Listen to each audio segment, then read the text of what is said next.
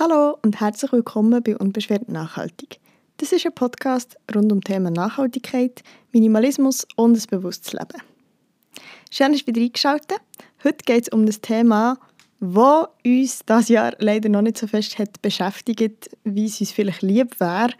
Und trotzdem habe ich beschlossen, die Folge jetzt rauszugeben, weil sie ja sich hoffentlich noch ändert und der Sommer schon ein bisschen da ist. Und zwar geht es um das Thema Sonnencreme. Ich möchte kurz besprechen, was es genau mit Sonnencreme auf sich hat und wie auch hier bei der Wahl von diesem Produkt dir und der Umwelt kannst gut tun Und dazu möchte ich kurz ein bisschen Background geben. Ähm, zuerst, was gibt es für verschiedene Sonnencreme? Vielleicht hast du gar nicht gewusst, dass es verschiedene Sonnencreme gibt. Auch mir ist es mega lange so gegangen. Und genau auch erklären, was das Problem von herkömmlichen Sonnencreme ist und was es für Alternativen gibt.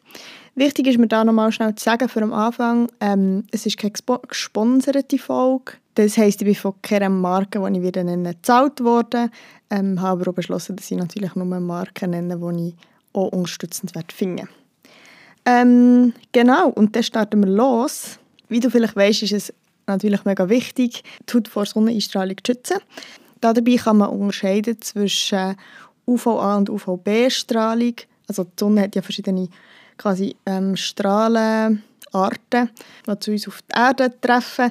Es gibt äh, Strahlenarten, die schon in der Atmosphäre abgeschirmt werden und dann gibt es Strahlenarten, die bis zu uns kommen die bis zu uns Menschen kommen. Und relevant in Bezug auf Sonnenschutz sind eben UVA und UVB-Strahlen, weil die in die Haut eindringen und verschiedene Effekte auf unsere Haut haben können. Dazu gehört Hautalterung, Sonnenbrand, ähm, Sonnenallergie, aber auch das Risiko von Hautkrebs, das erhöht wird.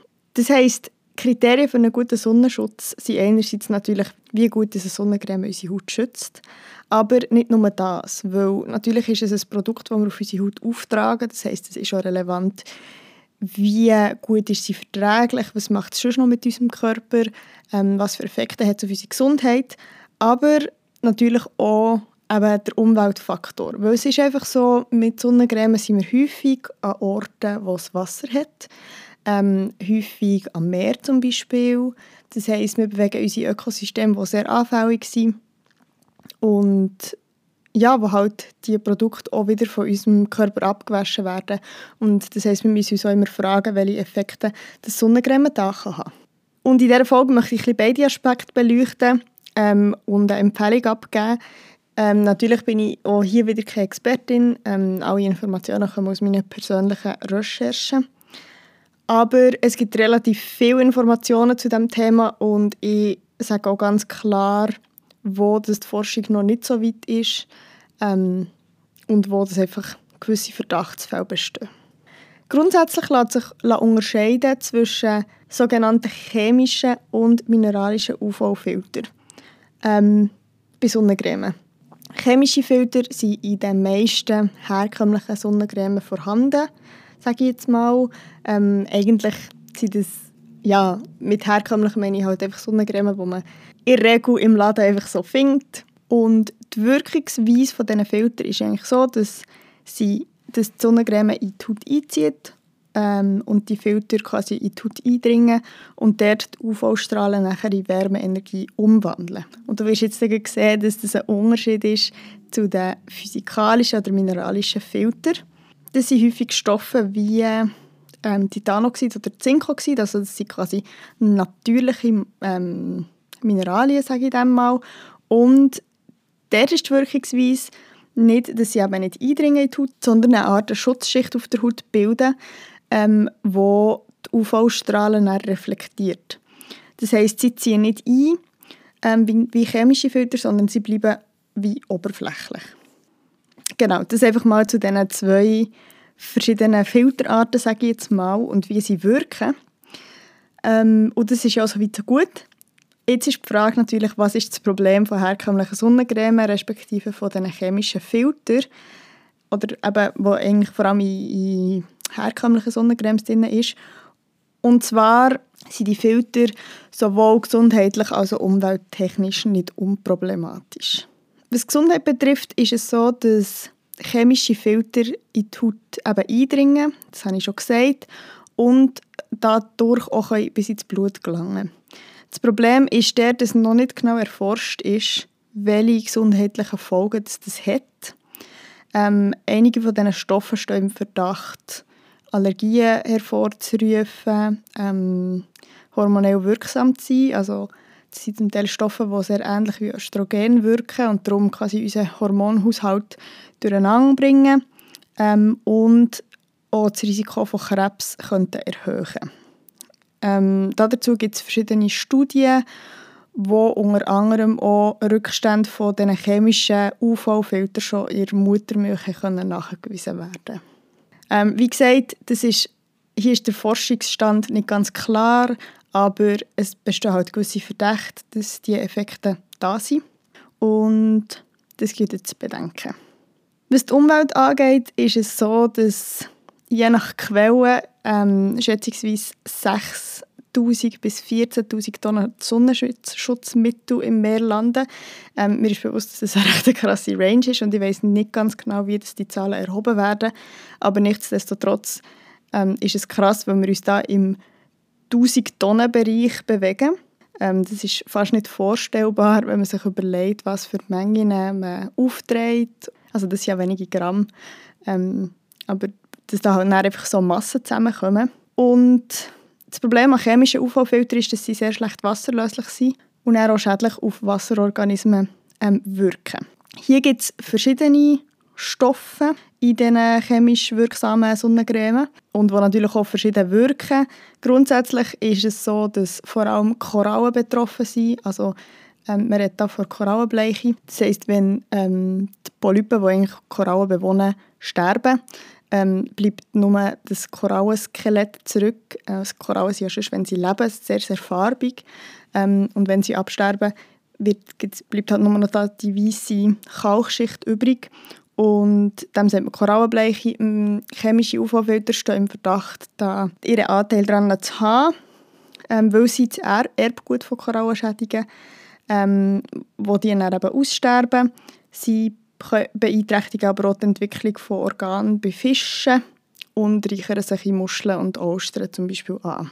Was mineralische Filter angeht und physikalische Filter, die sind für die Umwelt unbedenklich. Allerdings ist es dort so, dass die Sonnencreme, also die, ich sage jetzt mal Ökosonnencreme, auf der Haut so ein einen weißen Film hinterlassen weil sie halt eben nicht, das ist das, was ich vorhin schon gesagt habe, weil sie halt eben nicht in die Haut eindringen, sondern quasi oberflächlich wirken und das UV-Licht quasi einfach reflektieren, ähm, hinterlassen sie auf der Haut so einen weißen Film und das wird natürlich von vielen Menschen aus ästhetischen Gründen nicht so toll gefunden. Ich kann mich da davon leider nicht ganz ausnehmen. es ist halt einfach so, dass man im Sommer gerne möchte braun aussehen und ähm, ja, natürlich nicht unbedingt von so einer weißen Schicht überzogen sein. Und hier ist aber auch ein Problem nachher wieder ähm, von mineralischen Filtern, weil ähm, einige Hersteller die mineralischen Partikel so klein zerkleinern, für eben diesen Weisseffekt quasi, quasi zu verhindern, dass die Nanopartikel, wie die genannt werden, also weil sie so klein sind, nachher quasi in die Haut eindringen Und auch hier ist noch nicht abschließend erwiesen, ob die Nanopartikel wirklich in die Haut eindringen können und welche Effekte sie dort haben. Die Forschung ist dann noch nicht so weit. Ähm, auch hier scheint es nicht ganz unbedenklich zu sein, weil die Empfehlung ist eigentlich zu schauen, dass man Sonnencreme ohne Nanopartikel verwendet. Unter dem Strich bleibt also zu sagen, dass ähm, chemische oder herkömmliche äh, Sonnencreme mit chemischen Filtern sowohl auf Gesundheit als auch auf die Umwelt negative Effekte haben. Und ich persönlich rate darum zu äh, Sonnencreme mit mineralischen respektive physikalischen Filtern, wo eben so ein bisschen diesen Weisseffekt haben. Und hier gilt es einfach so ein bisschen auszuprobieren, welche Sonnencreme hat diesen Effekt wie stark und mit was fühle ich mich wohl. Schlussendlich, ja, es ist wie bei allem, es muss einem wohl sein ähm, und hier muss man sich einfach ein bisschen durchprobieren. Ähm, für mich stellt sich hier natürlich auch ein bisschen die Frage, eben, wieso wieso ist es so schlimm, ähm, eine Sonnencreme aufzutragen, die so ein bisschen weiss macht? Was ist das für ein äh, Gesellschaftsbild? Und möchte ich dem nachkommen? Und ich verstehe die Bedenken natürlich auch ein bisschen, wenn man nicht weiß, was dahinter steckt. Für mich ist es so, dass wenn ich mir immer wieder vor Augen führen, wieso dass ich diese Sonnencreme brauche, weil eben sonst Effekte ähm, auf die Umwelt und auf meine Gesundheit einfach gross sind, äh, macht es mir auch weniger aus. Also hier das Thema quasi «Finde dein Warum» ist ein Thema, das immer wieder aufkommt in der ganzen Nachhaltigkeitsgeschichte und das ich halt für mich wichtig finde. Das heisst natürlich, in einem Idealszenario verwendet man eben einen mineralischen Filter ohne Nanopartikel, ähm, wo tierversuchsfrei, korallenfreundlich ist. Es gibt ähm, Sonnencreme, wo das noch extra draufgeschrieben ist, äh, idealerweise natürlich auch wasserfest ist und im alleroptimalsten Fall äh, noch Bioinhaltsstoffe enthalten. Das ist natürlich gar nicht mal so einfach, das umzusetzen, ähm, weil halt verschiedene Firmen auch Schwerpunkte äh, bei verschiedenen Themen setzen. Und ich nenne dir jetzt gerne mal ein paar Marken, die in die Richtung gehen, die ich empfehlen kann. Und zwar habe ich davon tatsächlich erst eine selber ausprobiert. Das ist die I&M Sonnencreme. Die wird tatsächlich sehr oft empfohlen. Sie ist fair hergestellt, ähm, bio und vegan und wasserfest. Und eben, es ist ein mineralischer Filter ohne Nanopartikel. Es ist korallfreundlich. Es steht ja alles drauf. Was für mich noch wichtig ist, ist, ich finde, sie schmeckt auch gut. Hier gilt es einfach, sich halt ein Zeit nehmen beim Einschmieren, sie gut verteilen. Sie hat diesen Visu-Effekt ein bisschen, obwohl natürlich draufsteht, sie hat es nicht. Aber ich finde es eigentlich voll okay für das, was ist.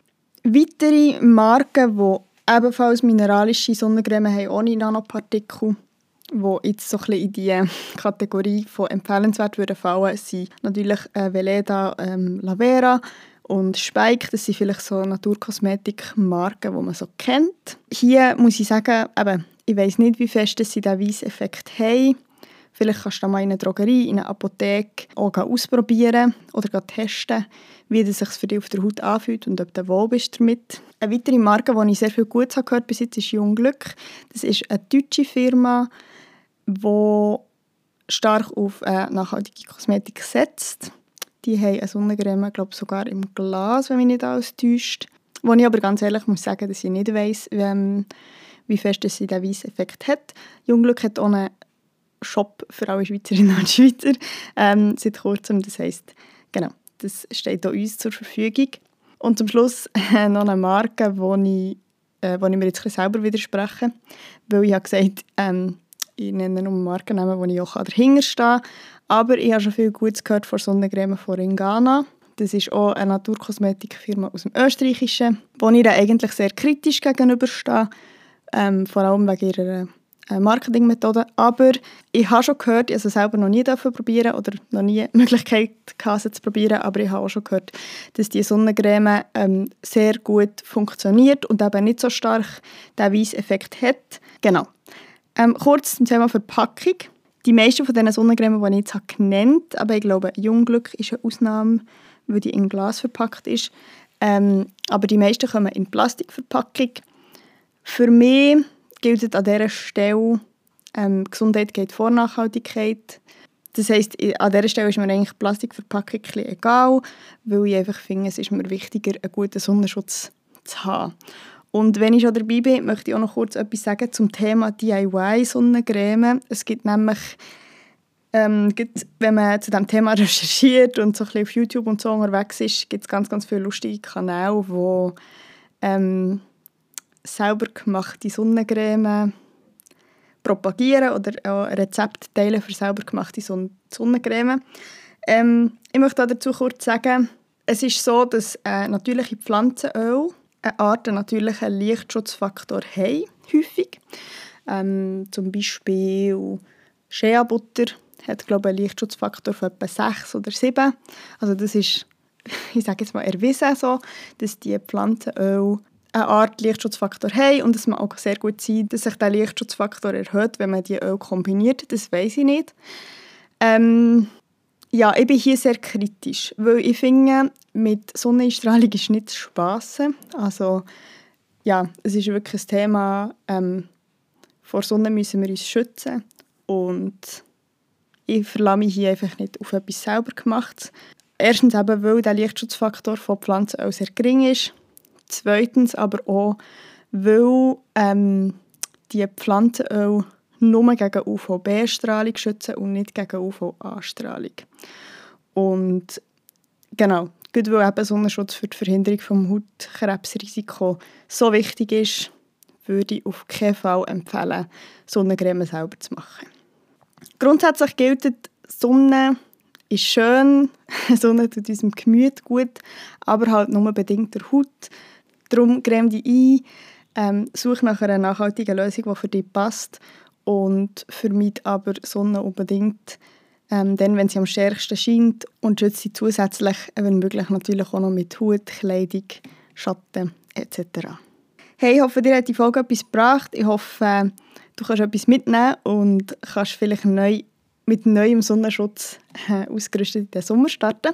Es würde mich sehr freuen über Feedback, auch vielleicht wenn du noch andere Marken kennst oder ein paar von diesen Marken, die ich genannt habe, schon ausprobiert hast. Nehmen sie mich natürlich wunder, wie zufrieden du damit bist. Und freue mich von dir zu hören. Du kannst dich bei mir melden, am besten via Insta oder über meine Webseite. Du findest alle Angaben unter der Infobox. Genauso wie alle genannten Markennamen verlinke ich dir verlinken und auch alle Quellen, die ich für die Recherche. Und genau, jetzt wünsche ich dir und mir, dass der Sommer gleich kommt und danke dir vielmals fürs Zuhören. Hab's gut und bis gleich. Tschüss!